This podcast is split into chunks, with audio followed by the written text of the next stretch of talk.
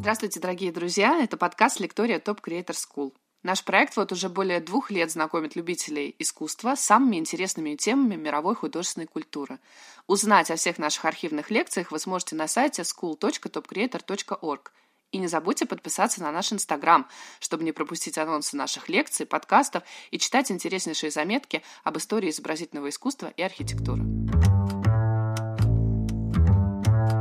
Здравствуйте, дорогие друзья! Меня зовут Таня Быковская, и я лектор проекта Top Creator School.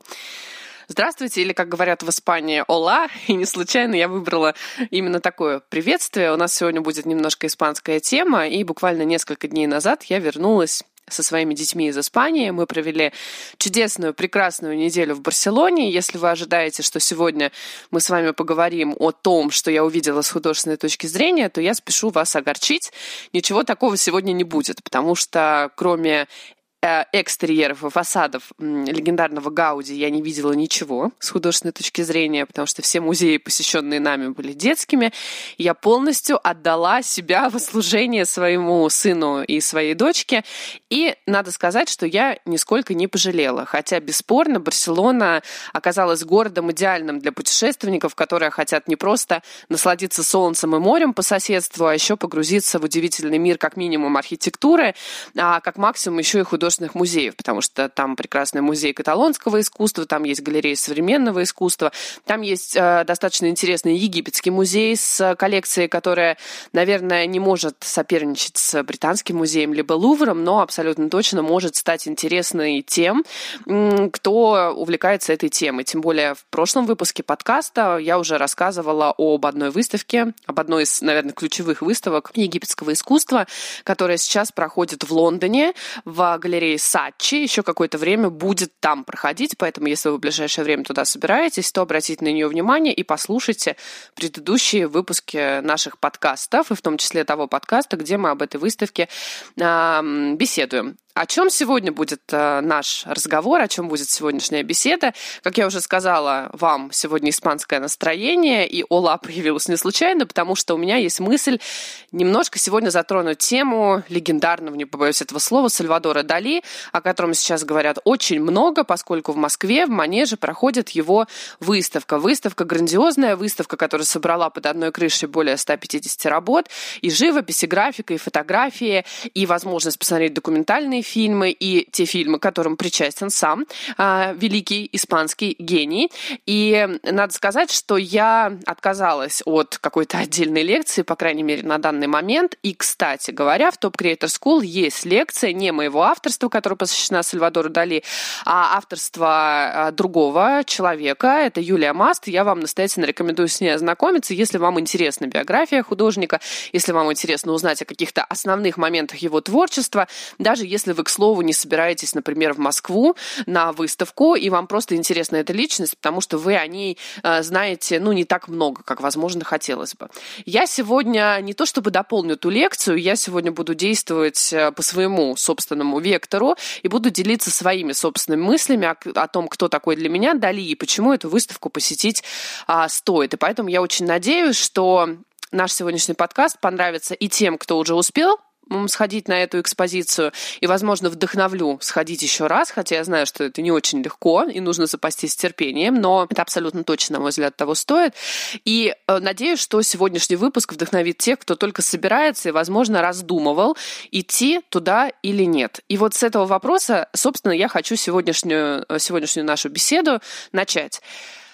Вопрос, стоит ли идти на Дали, поступает мне практически ежедневно в директ, либо в каких-то комментариях. У меня спрашивают о том, стоит ли игра свеч.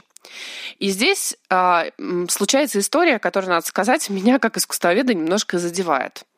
А, это история о том, что зачастую, и последнее время, ну правда, очень-очень часто на просторах интернета, в основном, кстати, этим грешит Инстаграм и Фейсбук, появляются посты, где обсуждают эту выставку с негативной точки зрения. И здесь меня расстраивает не то, что кому-то она не понравилась. Это абсолютно нормально, что кому-то выставка нравится, кому-то выставка не нравится, кому-то изначально нравится художник, которому посвящена экспозиция, которому не нравится. Мне просто неприятен следующий подход.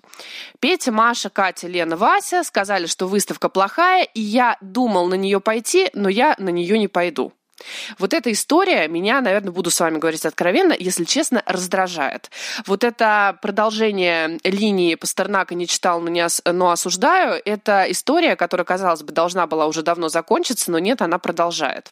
И когда меня спрашивают, идти на Дали или нет, и добавляют, что Петя, Вася, Катя, Лена и Маша сказали, что выставка плохая, на нее идти не стоит, у меня, в общем-то, в голове возникает э, вопрос, который остается чаще всего немым, но вы же не Лена, Катя и Маша, почему вы их слушаете, почему почему вы не хотите составить собственное мнение? У меня ответ однозначен. Если у вас есть возможность, вы, например, живете в Москве или в ближайшем Подмосковье, либо собираетесь в определенные даты, которые совпадают со временем проведения выставки, пойти, я вам очень советую этого, это сделать, потому что я человек, который живет и дышит искусством, и в том числе делится своими наблюдениями и делится своими знаниями, э, своими мыслями с вами. И я всегда за то, что один раз увидеть это гораздо более эффективно, чем сто раз услышать, прочитать даже в самых хороших книгах. А таких, кстати, по истории искусства не так уж много. Я за то, чтобы составить свое собственное представление. И, как я уже сказала, если у вас есть такая возможность, в том числе и финансовая, кстати, потому что выставка может разочаровать, а эти деньги, допустим, нужны были вам на более, ну, какие-то серьезные цели, или, возможно, они сейчас у вас не лишние, и тогда усилится ваше негативное впечатление, такое тоже имеет место. Если у вас заложен определенный бюджет на ваш культурный культурный досуг, и, как я уже сказала, у вас есть возможность быть в Москве, то я вам настоятельно рекомендую составить свое собственное мнение, придя на эту выставку. Потому что я за то, наверное, потому что я за то, чтобы вообще смотреть искусство как можно больше, если есть такая возможность, повторю этот момент. И я за то, чтобы не упускать такие шансы. Потому что, как я уже сказала, здесь собрано а, более 150 работ. И я обязательно в следующих разделах нашей беседы расскажу, на что бы я бы обратила внимание и что лично мне понравилось. А, это возможность увидеть то, что за пределами России можно только увидеть. Опять-таки, не у всех есть э, возможности поехать в Испанию э, и увидеть те работы, которые оттуда привезены. И Конечно же, сделать это в Москве очень приятно, и я бы мысленно, наверное, поблагодарила. И благодарю, и на вашем месте поблагодарила бы э, кураторов и тех людей, которые занимаются организацией, э, за то, что, в общем-то, такой шанс есть. Возможно, сейчас те, кто стоял в очереди на Дали, либо испытал какой-то дискомфорт при покупке билетов, мысленно уже отторгают то, что я говорю, и уже настроились негативно по отношению ко мне. А, возможно, вы знаете, что я была на пресс-показе, и здесь мне можно возразить, ну, конечно же, Татьяна, вы не стояли в очереди, вы не испытывали этих проблем, вы практически по пустому манежу ходили и смотрели эти работы. Я вам скажу так, а, если бы я обладала достаточным количеством времени, и не попала бы на пресс-показ, я бы пошла бы на эту выставку, заплатив за билет, потому что, например, я льгот не имею, и э, можно было, наверное, аккредитоваться, но я понимаю, что это, скорее всего, было бы проблематично, я, я бы заплатила эту полную стоимость и, в общем-то, наверное, стояла бы со всеми. И это абсолютно нормально. Очереди — это, это нормально. Да, мне можно возразить, что в Европе вы наверное, не сталкиваетесь с таким большим количеством очередей, какие вот у нас в последнее время формируются. Это немножко несовершенство организации, несовершенство системы, но очереди есть. И я об этом говорила, например, в прошлом выпуске подкаста, который как раз-таки был посвящен выставке Тутанхамона в лондонском Сачи. Я стояла даже с купленным онлайн-билетом и этот момент немножко омрачил, наверное, те эмоции, которые я испытала. Точнее, омрачил до того момента, как я увидела все эти сокровища. Потом внутри я уже забыла о том, что я лишние там, 15 минут потратила на стояние в очереди, при том, что у меня был купленный билет на определенное время. С таким может столкнуться любой музей. А, да, нет очередей в какую-нибудь Лондонскую национальную галерею, потому что там продают в основном билеты только под сеансы, и прийти и на месте попросить да, билет на вот ближайший какой-то сеанс, скорее всего, у вас не получится, потому что таких свободных билетов выделяют очень и очень мало. А такая ситуация наблюдалась в Виктории Альберте на Диоре, который оставил неизгладимое впечатление в прошлом моем музейном году. И я на ней была много-много раз, и я наблюдала очереди. Но эта очередь была была только утром. Она появлялась тогда, когда выдавали как бы партию свободных вот этих билетов, потому что онлайн был out полный. И даже когда выставку продлили еще на три месяца, там э, все было тоже сразу же раскуплено. А эти люди приходили к 8 утра, музей, по-моему, ну, открывается в 10.00, чтобы ухватить вот эти вот свободные билеты.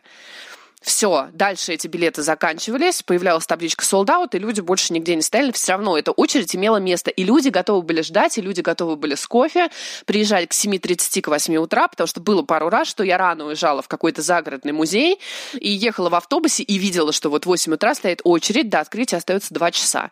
Если люди хотят увидеть, они для этого что-то делают, поэтому очередь — это, в принципе, нормально. У вас есть возможность купить билет онлайн, а, тем самым сэкономив время и немного сэкономив свои нервы, ну и время тоже немного сэкономив, потому что какие-то все равно очереди будут иметь место. Но вы знаете, это того стоит. Люди стояли за искусством и в советские времена, и никто не испытывал каких-то таких негативных эмоций, с которыми я сталкиваюсь в последнее время.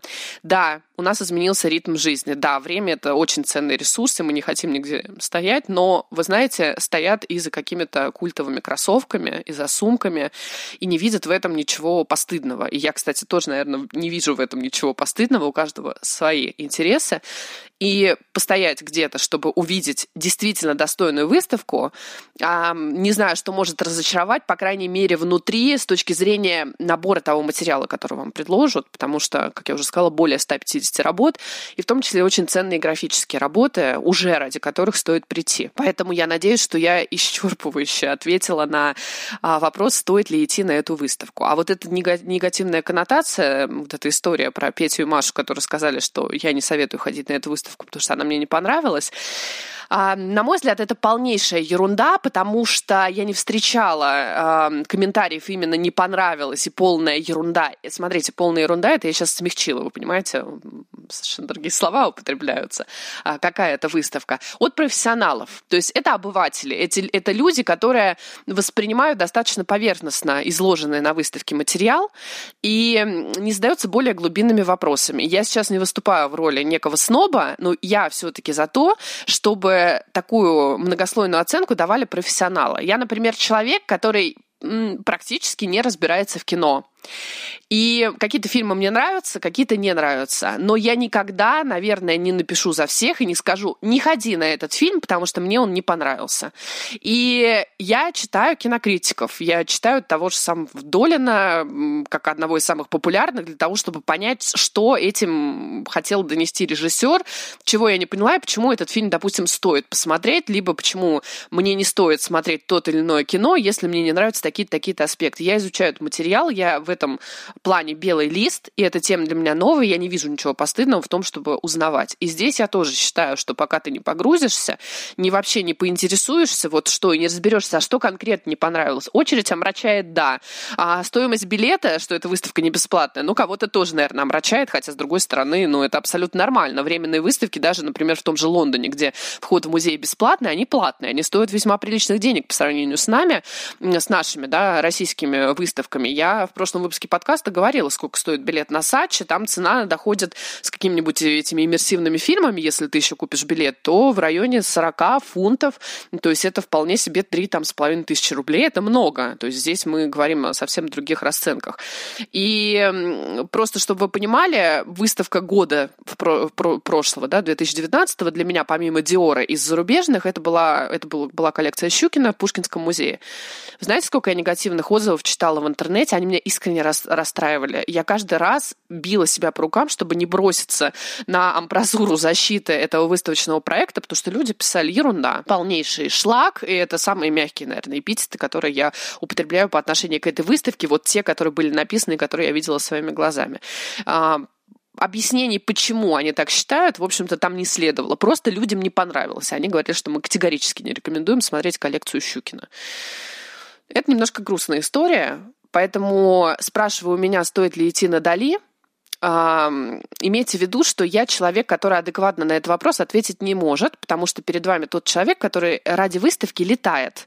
Не просто стоит в очереди, а заранее озабачивается рядом проблем, которые возникают, аккредитовывается, ищет окошки в своем расписании, покупает билеты за свой счет и едет смотреть от первого лица, чтобы вам пересказать, а, рассказать, чтобы поделиться мыслями и поделиться наблюдениями. Поэтому вопросов идти или нет у меня лично точно не стоит. Я обеими руками за, чтобы вы видели это своими глазами. И я уверена, на самом деле, в аудитории нашего образовательного проекта, потому что вы очень любознательные вы интересующиеся, и самое главное, что вы интересующиеся абсолютно искренне, а не только потому, что изучать историю искусства и архитектуры — это некий модный тренд, который прослеживается. Поэтому у вас я не сомневаюсь, но если какие-то сомнения имели место, надеюсь, что я рассеяла.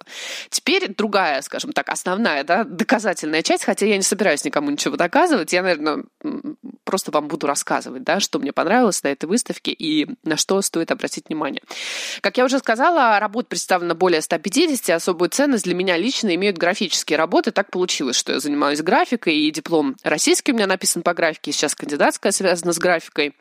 И на графику я обращаю особое внимание. Графикой наполнена, на самом деле, музейная жизнь а, этого года, потому что скоро в Пушкинском музее откроется выставка от Дюрера до Матисса, рисунки из собрания Государственного музея изобразительных искусств имени Пушкина. О ней, я надеюсь, что мы тоже отдельно поговорим. Если вы любите заранее готовиться, то имейте в виду, что в нашем архиве есть лекция «Энциклопедия графики», где вы очень здорово сможете разобраться в каких-то тонких аспектах. Да? А графика цветная, черно-белая, какая она бывает, какие инструменты используются и так далее и тому подобное. Поэтому, а, как я уже сказала, если вы любитель готовиться заранее к выставке и уже идти с некой базой для того, чтобы читать да, язык экспозиции, то я вам искренне рекомендую на нее обратить внимание. Плюс у нас есть отдельно Матис, а, лекция уже смонтированная, которую вы сможете посмотреть. Скоро у нас будет Дюрер, тоже уже смонтированный, которого вы сможете посмотреть в записи. Ну и будут еще представлены несколько художников, о которых мы в наших лекциях уже говорили. Поэтому вы сможете увидеть их графические работы воочию. Я неоднократно, эм, кстати, про еще, да, выставки графические, коль я начала, да, почему 2020 год это практически год графики. Смотрите, в Лондоне открывается на следующей неделе в галерее Тейт Бриттон э, выставка э, Бёрслея, и это событие, это один из самых ярких художников, да, завершающий викторианскую эпоху. Это человек, с которым вообще ассоциируется графика, ну, рубежа 19-20 века, человек, который э, век модерна перевел на язык графики, а модерн надо сказать, вообще для Британии штука такая неоднозначная. Шотландия с его стилем Глазго и с Рене Чарльзом Макинтошем, да, остальное скорее нет. То есть модерн проявил себя очень-очень деликатно, но вот в графике, в лице этого художника он точно нашел свое воплощение. Поэтому, если по датам вы совпадаете, я вам искренне рекомендую. Плюс э, скоро в музее Виктории Альберта в том же Лондоне откроется выставка, которая будет называться «Акварели Ренессанса». Я ее очень-очень жду, потому что потому что художники Северного Возрождения предстанут, во-первых, как графики. Я уверена, что под таким углом вы мало с ними знакомы. И графика вообще очень хрупкая история, которая заслуживает первостепенного внимания, потому что она долго не может находиться на экспозиции. Она чаще всего находится в запасниках, а здесь появляется шанс все это увидеть воочию. Поэтому все эти выставки я вам абсолютно точно рекомендую к просмотру. И довожу свою мысль до конца, на Сальвадоре Дали много графики, и графики достойнейшие, потому что там есть рисунки к божественной комедии а, Данте Алигьери, и это, наверное, одно из главных открытий этой выставки, потому что это очень тонко. Это такой современный ренессанс – это ре-ренессанс, это перерождение Ренессанса и возможность перевести благодаря Сальвадору Дали язык Ренессанса на язык 20 века. В какой-то степени на язык сюрреализма. Но а, Сальвадор Дали – это художник, а, для которого вообще свойственна двойственная природа. Эта двоякость, она проявляется во многом. Я сейчас об этом поподробнее расскажу. Это связано с биографическими аспектами его жизни. Так вот, в графике это чувствуется. Ты понимаешь, что там какие-то образы ускользающие, которые вяжутся с пониманием сюрреализма, но при этом он невероятный реалист, который чувствует линию, который чувствует образ. И здесь, видите, казалось бы, две непримиримые единицы, которые он связывает абсолютно талантливейшим образом. А, это библейские иллюстрации. И там Сальвадор Дали тоже другой. Он, знаете, будто бы более тихий, он менее эпатажный, он очень лиричный, он очень романтичный, он очень тонко чувствующий. И ты понимаешь, что во многом та мишура, которая связана с его жизнью, а, та популярность, которая мощным а, таким колпаком была над ним, и он без нее не выходил никуда, потому что нужен был обязательно вот этот некий панцирь, он защищал, он защищал очень хрупкую душу и очень хрупкую натуру художника. И в этих иллюстрациях ты чувствуешь такого настоящего Дали. Дали без вот этой обертки. И это уже дорогого стоит. Этот зал с графикой, он абсолютно прекрасный. И там акварели, и интересно наблюдать за тем, как он работает с этим материалом. А, где-то он пишет по-сырому, где-то пишет более четко. Есть а, работы в нон-финита, когда какие-то отдельные цветовые пятна наложены, а вот дальше белый лист, и ты его домысливаешь уже самостоятельно. И абсолютно точно уже вот этот графический раздел — это история, которая заслуживает того, чтобы вы пришли на эту выставку, и чтобы вы увидели эти листы, и чтобы вы их почувствовали. Я уверена, хотя бы в одном из рисунков вы найдете себя, вы откроете своего Сальвадора Дали, нового Дали, на которого вы, возможно, под этим углом никогда не смотрели. Теперь про, э, про двоякость Сальвадора Дали. Это история, которая на выставке тоже прослеживается. Во-первых, на выставке достаточно много рассказывается о взаимоотношениях Дали с э, Галой и с женщиной, которая и его муза, и его друг, и его любовница, и его менеджер, и его мама в какой-то степени, не побоюсь этого слова. Здесь не про разницу в возрасте, здесь о, о силе а, духа и о том, что она взяла его под свое крыло, она почувствовала в нем этот стержень, и она подарила ему уверенность в том, что у него все получится.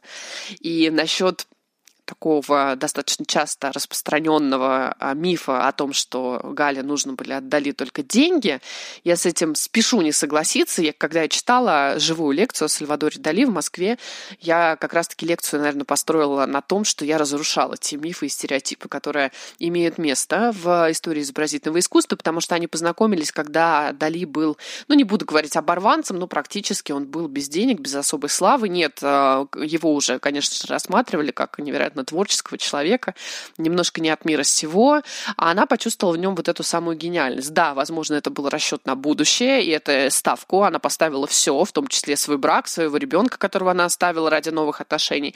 Но в первую очередь это была такая безропотная вера в человека, и все получилось, надо сказать. А, двоякость двойственность натуры Дали, она прослеживается и в этом аспекте выставка рассказывает не только о Дали, но и о Гали, о их взаимоотношениях. И там будет очень много автопортретов, а, где присутствует она, либо будут портреты а, самой Галы. И он подписывал, вы, наверное, знаете, подписывал свои работы ее именем и уже потом только своим. Поэтому, видите, за его спиной стояла женщина, и здесь получается два Дали. Два Дали – это история, которая идет с раннего детства – потому что Сальвадор Дали не первый Сальвадор Дали, который появился на свет в этой семье. Был первый сын, который умер в достаточно раннем возрасте. И через 9 месяцев после смерти этого ребенка на свет появляется наш с вами сегодняшний герой Сальвадор Дали. И это событие наложило очень серьезный отпечаток на всю семью. Мама буквально благотворила э, родившегося ребенка, потому что она находила в нем некую реинкарнацию того самого умершего. И это на самом деле очень серьезно повлияло на самоощущение Сальвадора Дали. Во-первых, тема смерти, которая у него появляется в произведениях, это тема, которая сопровождала его на протяжении всего детства. Потому что мама одним из главных развлечений для своего сына считала а, поход на кладбище, на могилу того самого умершего малыша а, с рассказами о том, каким он был. И Сальвадор Дали это впитывал как губка, он это запоминал, и он в какой-то степени считал себя перерождением этого ребенка. И считал, что где-то в, в глубине его души он, в общем-то, остался жить. И вот она, пожалуйста, еще одно проявление двойственной натуры Сальвадора Дали. И тема смерти, которая очень часто проступает а, мотивом через многие его произведения. Для сюрреализма вообще игра со смертью и ее познание, ее изучение играет важную роль, потому что это полет над реальностью, это возможность посмотреть на вещи под другими углами. У Дали это все бесспорно чувствуется. И вот, пожалуйста, все мы родом из детства, и эта история, она тоже родом из детства. Вот еще, пожалуйста, двойственность Дали. Теперь про сюрреализм. Мы знаем, что Сальвадор Дали, выйдя, кстати, из официальной группы сюрреалистов, точнее его оттуда выгнали с треском, он заявил о том, что сюрреализм – это я. И он был категорически прав. Потому что, э, если я вам задам вопрос, кто выгнал его, кто входил в ту самую группу, да, официальную сюрреалистов, вы не назовете, скорее всего, ни одного имени, а Сальвадора Дали знают все. И это абсолютно нормально, потому что, да, действительно, Сальвадор Дали – это и есть сюрреализм. Сюрреализм – это Сальвадор Дали. На выставке вы увидите огромное количество работ, в которых вы не то что увидите Сальвадора Дали реалистом в духе мастеров, например, итальянского ренессанса, либо классицизма французского XVII века, нет. Но вы найдете огромное количество перекличек с художниками прошлого, со, с теми самыми старыми мастерами, без которых мы никто, как сказал Эдуард Мане в свое время, тоже в какой-то степени модернист, художник, который перешел на новую ступень видения художественного мира. Казалось бы, где Сальвадор Дали, где старая школа? А надо сказать, что Сальвадор Дали – это потрясающий рисовальщик, это художник, который имел базовую академическую школу, потому что он обучался в Мадридском королевской, э, в Мадридской королевской академии изящных искусств. Да, его выгнали оттуда за его скандальную натуру, с ним никто не мог ужиться, и, в общем-то, дело было не вне успеваемости. Он был бесспорно очень-очень талантлив, чему стоит только история о том, как он поступал в эту самую академию, а, он нарушил, эм, нарушил правила работ, которые должны были представлены э, жюри, и, в общем-то, жюри а, конкурсное увидело, что, несмотря на то, что всячески пытается выйти да, за рамки того, что от него требует, этот э, ребенок, этот подросток, этот юноша бесспорно очень-очень талантлив. Так вот, а, он имеет прекрасную такую школу базовую. И если в вашей голове хоть раз рождалась мысль о том, что Пикассо, Сальвадор Дали, они придумали вот весь этот мир только потому, что они скрывали э, свою бесталантность за маской вот этих вот новых творческих решений, к которым они подошли, нет. Я с вами категорически не согласна, потому что что у Пикассо потрясающая школа, я в одном из наших выпусков подкаста говорила о выставке Пикассо и бумага, которая сейчас проходит в Лондонской Королевской академии художеств. Я вам искренне советую ее посетить, потому что для меня это стало одним из самых главных событий 2020 года. Да, я знаю, что год только начался, но так получилось, что эта выставка уже оставила неизгладимый след в моей душе а, становится, обстановка накаляется. Я даже сняла очки, чтобы быть ближе к зрителю, а, потому что мне кажется, что они как-то нарушают наш с вами такой очень а, приятный монолог-диалог. А, так вот, возвращаясь к а, потоку моей мысли. Потрясающая академическая школа, поэтому в, в том же самом первом зале вы, например, увидите Сальвадора Дали, ну, относительного классика, который пробует себя в разных измах. А, это не только только сюрреализм, который придет чуть-чуть позднее. Это будет история и про пуантилизм, и про постимпрессионизм, и просто импрессионизм.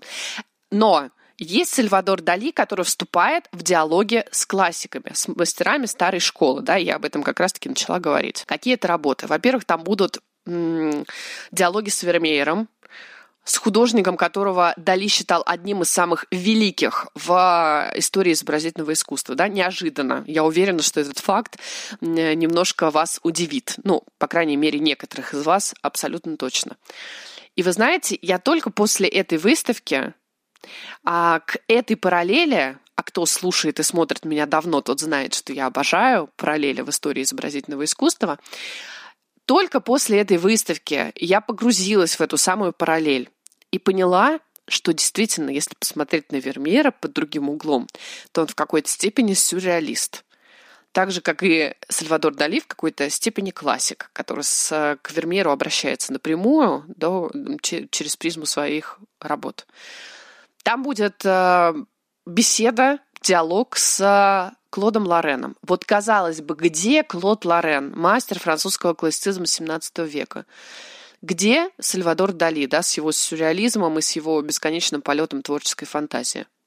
Однако таки, такой диалог есть, и он будет представлен на выставке. И просто заранее, например, изучив немножко творчество Лорена, просто визуально посмотрев на некоторые его э, картины, вы почувствуете, стоя у того самого шедевра в манеже, что он и свет лореновский уловил, и палитру лореновскую поймал, и с композиции поиграл, и таким образом вернулся в XVIII век и поговорил с художником прошлого, раскрывая его под другим углом. Опять-таки, это прекрасная возможность узнать и классиков с новой стороны, и Сальвадора Дали открыть тоже под такой новой гранью. Поэтому вот вам еще, пожалуйста, проявление а, двойственной натуры Сальвадора Дали. Это классика и модернизм. Живопись и графика, да, это тоже двойственность, которая имеет место, потому что он много работал как иллюстратор, он очень много работал как рисовальщик, но мы его знаем как живописца, а, как автора культовых а, живописных произведений. Кстати, по поводу культовости. Разочарование выставкой у многих связано еще с тем, что нет э, самых знаковых и известных работ. Поэтому, если вы ищете те самые расплавленные часы и полет, то не ищите, там их не будет. Для меня это, наоборот, плюс. Джаконда Леонардо да Винчи – это прекрасно. Но я, например, была очень рада в прошлом году в Букингемском дворце увидеть выставку рисунков Леонардо да Винчи, причем тех, которых я до этого не видела, и я, наоборот, за расширение вообще знаний и за расширение диапазона, да, тех работ, с которыми я знакома. Поэтому часы – это прекрасно, и полет – Э, за секунду до пробуждения с гранатом и всеми остальными героями э, данной работы, это тоже великолепно. Великий мастурбатор, та же самая история. Но представьте, у вас есть возможность увидеть другое. И оно там представлено, и можно сравнить, можно проанализировать, можно попробовать найти параллели, имеют ли они место с теми да, работами, которые на слуху, либо это совсем другая история. Что еще могу сказать о выставке? На выставке есть возможность посмотреть, во-первых, документальный фильм о Сальвадоре Дали а, и о Гале в какой-то степени, потому что без нее, наверное, Дали бы не был тем Дали, которого мы знаем. Есть возможность а, погрузиться в мир сюрреализма через язык культовой а, работы «Андалузский пес», которая стала стартом, на самом деле, карьеры, карьеры Сальвадора Дали. И это тоже прекрасная история. Почему? Потому что просто так до андалузского пса дойдут не все и доходят не все. Ну вот просто взять его и включить и посмотреть, это не тот фильм, знаете, чтобы включить его и посмотреть. Ну вот честно, давайте будем откровенны. Я его бесспорно смотрела, но я его смотрела, ну не то чтобы из-под палки, но как некая обязательная история для того, чтобы понять Дали. И, возможно, если бы не вот этот факт того, что мне нужно это сделать, я бы как-то это откладывала на потом. У вас есть возможность по свежим следам выйти да, из залов сюрреализма, посмотреть на этого андалузского пса и вернуться в эти самые залы и посмотреть, как э, живопись сюрреалистическая проявляет себя по отношению к кинематографу, либо как самостоятельная единица. Мультик, который сняли, делали с Диснеем, который не вышел в итоге в свет, точнее, он был уже закончен после смерти Дали, сам Дали отрисовал лишь часть этого мультипликационного продукта. И у вас есть возможность посмотреть на Дали еще под этим углом. И возможность дополнить вектор вашего вот этого музейного э, визита – это очень приятный бонус. Так что закладывайте побольше времени и ну, выкроете просто отдельное, наверное, время на посещение этой выставки. И я, конечно, понимаю, что забежать в музей между там, ну, парами или между какими-то делами, между встречами, это всегда прекрасно, но, наверное, это не та история. Это выставка не того масштаба, чтобы именно забежать. На Поленова, ну, было достаточно трудно вот именно забежать. И на Мунк тоже не очень легко забежать, на Щукина. А, да на Диего Риверо и Фриду Кала, которые до этого привозили в Манеж. Кстати, после Сальвадора Дали обещают Пабло Пикассо. Так что тоже приготовьтесь стоять и приготовьтесь этого художника открывать. Я надеюсь, что а, Пабло Пикассо будет сделан не хуже, чем те выставочные проекты, которые уже имели место и проходят сейчас. Потому что Пабло Пикассо — это тоже огромная вселенная, которую можно открывать для себя бесконечно долго. Про, про параллели, кстати, мне еще вспомнилось. У меня сейчас как в качестве такой небольшой шпаргалки есть э, наметки сегодняшней беседы, просто чтобы не тратить попусту ваше время, и чтобы я все мысли, которые в моей голове а, ждали, ждали того, чтобы отправиться к вам, в ваши наушники и ваши гаджеты. Так вот, а, еще одна мысль — это параллель с Рафаэлем она очень часто заметна а, у Сальвадора Дали. И, собственно, на выставке вы сможете увидеть автопортрет с Рафаэлевской шеи. Мне очень нравится именно эта параллель. Почему? Потому что 2020 год — это год Рафаэля а, Санти. В апреле мы будем отмечать 500 лет со дня смерти этого великого художника позднего Возрождения, и его имя сейчас на слуху. И, возможно, кто-то из вас поедет на римскую выставку смотреть Рафаэля, которая откроет да, сезон рафаэлевских экспозиций. Кто-то осенью в Лондоне в Национальной галерее будет э, смотреть на его бессмертные шедевры, а сейчас у вас есть возможность открыть для себя Рафаэля под таким углом, а, посмотрев некоторые работы, которые в какой-то степени Сальвадор Дали посвящает этому молодому художнику.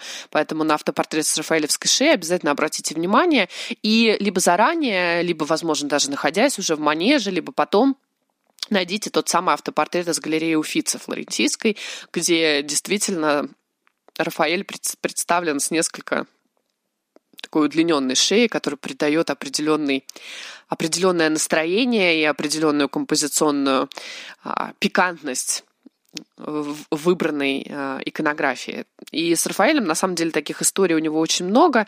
Есть максимальная скорость Мадонны Рафаэля. Это сюрреалистическая работа, которая, на самом деле, очень интересно отображает историю 20 века, в том числе эксперименты с атомным оружием и вообще созданием атомного оружия и его применение на практике. Потому что то, что вы увидите на этой картине, это история, которая имеет место в истории изобразительного искусства. Это Мадонна с щеглом Рафаэля, которую он закончил в 1506 году и которая хранится в том же самом Уфице. Вообще Рафаэль автор многих э, Мадон, как вы знаете, с младенцем просто, с Иоанном Крестителем.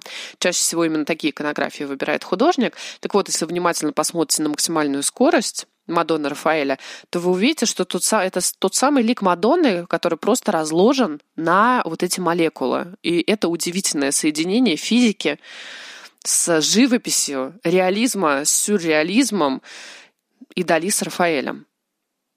Еще к таким рафаэлевским работам, которые вы можете увидеть на выставке, относится Галарина. Это работа 1945 года, это автопортрет Галы. И уже из названия понятно, что это такой умаш в сторону знаменитой Форнарины, кисти Рафаэля Санти. Форнарина — это, скорее всего, любовница, муза Рафаэля, хотя его личной жизни нет таких точных данных, каких-то дат, имен. Но Форнарина — это некий романтический образ, который вдохновлял художников и позднее, и в XIX веке, и, как вы видите, в XX. Рафаэль закончил свою Форнарину, э, точнее, работа была закончена уже после смерти Рафаэля одним из его учеников. Хранится она в римском палаце Барберина. И опять-таки у вас есть возможность посмотреть на версию 20 века Сальвадора Дали. Просто не забудьте заранее, либо во время вашего посещения манежа посмотреть на ту самую Рафаэлевскую форнарину, потому что э, на этой выставке вы ее не увидите. Хотя было бы интересно даже сделать такую выставку Сальвадор Дали и старые мастера. Я подкидываю идею, мало ли нас кураторы слушают, либо люди близкие к кураторскому кругу. И вот такие... И выставку просто посвятить этим самым э, параллелям. С Ренессансом вообще у Сальвадора Сальвадора Дали гораздо больше взаимосвязей, чем, ну, чем у того же самого, не знаю, Клода Мане который для нас больше классик, чем Сальвадор Дали. Есть геологическое эхо Пьета, и это работа, написанная по мотивам Пьеты Микеланджело, которая хранится в Ватикане. И таких работ на самом деле очень и очень много. И наблюдать за эм, историей истории взаимоотношения старых мастеров Сальвадор Дали очень интересно, и это тот вектор, который на выставке мне, пожалуй, запомнился больше всего вместе с графикой, и тот, который я считаю одним из самых интересных кураторских решений этого выставочного проекта. Кстати, постепенно, да, приходя к завершению своей мысли, а, и в завершении этого а, выпуска подкаста, мне хочется рассказать еще одну историю, которая связана с работой мастера прошлого, но это не совсем, знаете, мастер Ренессанса и даже не классицизма, это художник середины XIX а, века, это Жан-Франсуа Милле. Э, художник, связанный с Барбизонской школой, и вот тут, знаете, уже можно удивиться, при чем здесь Сальвадор Дали и Барбизонская школа. Но в какой-то степени, да, что может быть скучнее Барбизонской школы для мастера сюрреализма. Но не все так просто, потому что Сальвадор Дали не простая фигура изначально. У Сальвадора Дали а, в его детстве была репродукция картины, которая называлась «Анжелюс». Вы ее опять-таки можете самостоятельно найти в интернете очень легко, открыть перед собой, вот даже поставив на паузу наш подкаст и уже слушая с картинкой. Кто ходил ко мне на московскую живую лекцию, тот знает, о чем сейчас пойдет речь. Но я думаю, что вам будет приятно вновь слышать эту историю. Эта работа вполне себе простая по композиции, если вот на нее смотреть первый раз, если с ней впервые знакомиться вот прямо здесь и сейчас. Поле, э, рассвет, ощущение какой-то дребезжащей тишины, и люди, которые, два крестьянина, муж с женой, скорее всего, мужчина с женщиной, а, молитвенно сложили руки. Какая-то есть бесконечная грусть, вот пронзительная в этом всем, но здесь можно рассказать о тяжелом крестьянском труде, но все не так просто, потому что Сальвадор Дали эта работа невероятным образом будоражила. И он говорил, что он чувствует в ней гораздо большее, чем есть на первый взгляд. И он ее изучал вдоль и поперек. Он ее пытался копировать. И она не давала ему покоя. И что происходит? Эту работу в свое время пытались продать одному американскому коллекционеру, как оказалось. А, и стало известно, что изначально была другая композиция. Потом Милли ее переделал, потому что заказчик отказался от этой работы. И здесь возник немой вопрос. Что же там было такого, что заказчик, в общем-то, решил не связываться с Милли и отказаться от работы, а, которую он изначально хотел получить в свое распоряжение. И здесь Сальвадор Дали отправляет запрос во Францию, где он говорит о том, что он готов оплатить экспертизу, лишь бы ему сказали, что, в общем-то, скрывалось там изначально. И он получает ответ, который вызывает мурашки на коже вот тех, кому я рассказываю обычно эту историю. Даже у меня сейчас несколько пробежало, хотя я не в первый раз о ней рассказываю. А, экспертиза вы, выяснила, что композиция была действительно изменена. И что на земле между крестьянами, вот там, где сейчас находится корзина с картошкой, находился детский гробик. И муж с женой хранили на закате или на рассвете, здесь такая неоднозначная история, своего ребенка. И поэтому вот такая бесконечная грусть, которая здесь ощущается даже не зная изначально, что там находилось, потому что действительно что-то в этом есть. И «Анжелес» — это фрагмент французской молитвы, которая была очень популярна, которую читали несколько раз в день, как раз-таки на закате и на рассвете. И теперь все становится на свои места. Понятно, почему Сальвадор Дали она так трогала, если знать ту самую историю, которую я вам рассказала в начале об умершем брате. И в этой картине таким образом эта тема вновь появляется на свет, она вновь напоминает о себе, что бесспорно не могло не трогать Сальвадора Дали. Не просто как художника, а еще очень тонко чувствующего человека, даже в первую очередь просто тонко чувствующего, хрупкого, ранимого, эмоционального человека, которому нужна была любовь, которому нужна была вера в него, что он, надо сказать, и получил от Гала. И несмотря на то, что их отношения в каких-то моментах были очень сложными, они были очень многослойными, их нельзя только с позиции муж-жена рассматривать, они были нечто большими, все равно именно в ней а, он видел источник жизни. И в ее объятиях он забывал о теме смерти, которая появилась в его детстве буквально с момента его рождения. К теме смерти он возвратится в своих поздних работах в момент, когда Гала не станет. И вот тот промежуток времени между ее смертью и его собственной, это будет, будет тот период, когда тема смерти вновь его начинает интересовать, поскольку она вновь появляется за его спиной.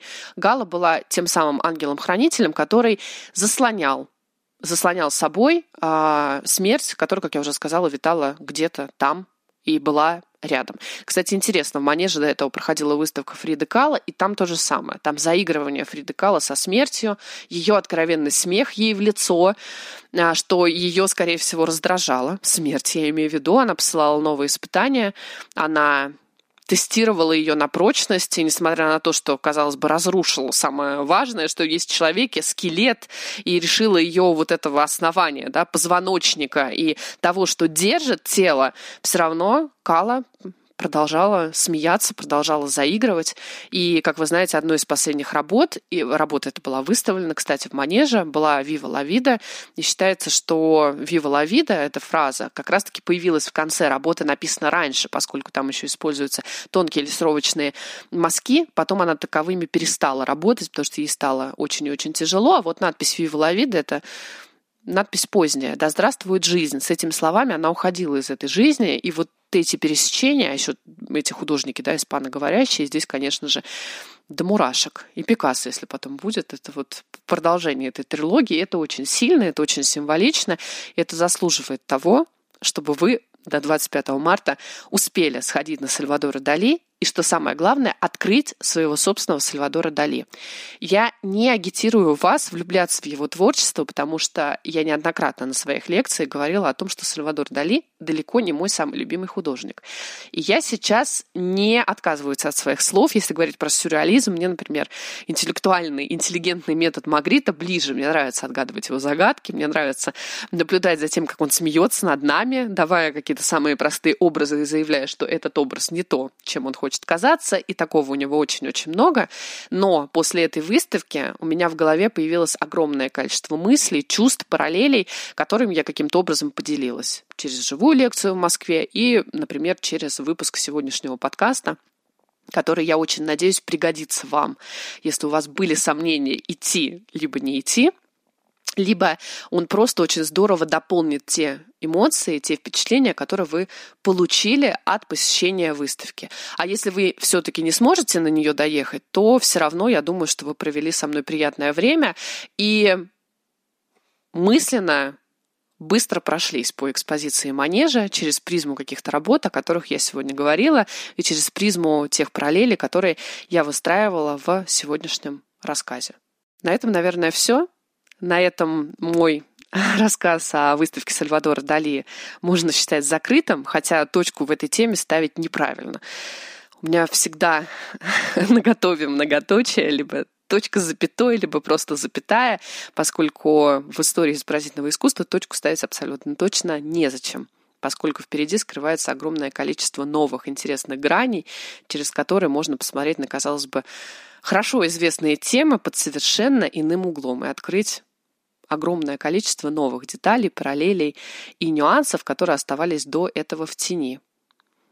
Но все-таки на сегодня все. Спасибо, что были со мной по ту сторону микрофона. Спасибо за то, что поддерживаете наш проект. Если вы пропустили э, предыдущие выпуски нашего подкаста, то вы очень легко их найдете по ссылке в шапке профиля в инстаграме Top Creator School. Также на сайте school.topcreator org и по ссылке в шапке профиль в инстаграме Top Creator School вы можете найти архив наших лекций, куда попадают те занятия, которые уже имели место в нашем лектории. Моих лекций там более 60, но я не единственный лектор проекта, поэтому вы абсолютно точно сможете выбрать ту тему, которая отзовется в вашем сердце и вашей душе, а, и таким образом узнаете что-то новое и поддержите наш проект. А еще нам будет очень приятно, если вы, а, получив удовольствие от нашего нашего сегодняшнего выпуска и от предыдущих выпусков подкаста оставите свой комментарий. Для нас это очень важно, чтобы видеть и чувствовать вашу обратную связь, во-первых, а во-вторых, для того, чтобы о нашем подкасте узнало как можно больше новых любителей истории изобразительного искусства и архитектуры. Поэтому за любой отзыв мы будем вам очень признательны, мы их очень ждем, и они позволяют нашим подкастам появляться чаще, регулярней и вообще нашему проекту в целом развиваться. Рассказывайте о нас своим родным и близким, которые тоже увлечены искусством. Ходите на выставки и до новых встреч. Спасибо вам большое, что вы есть.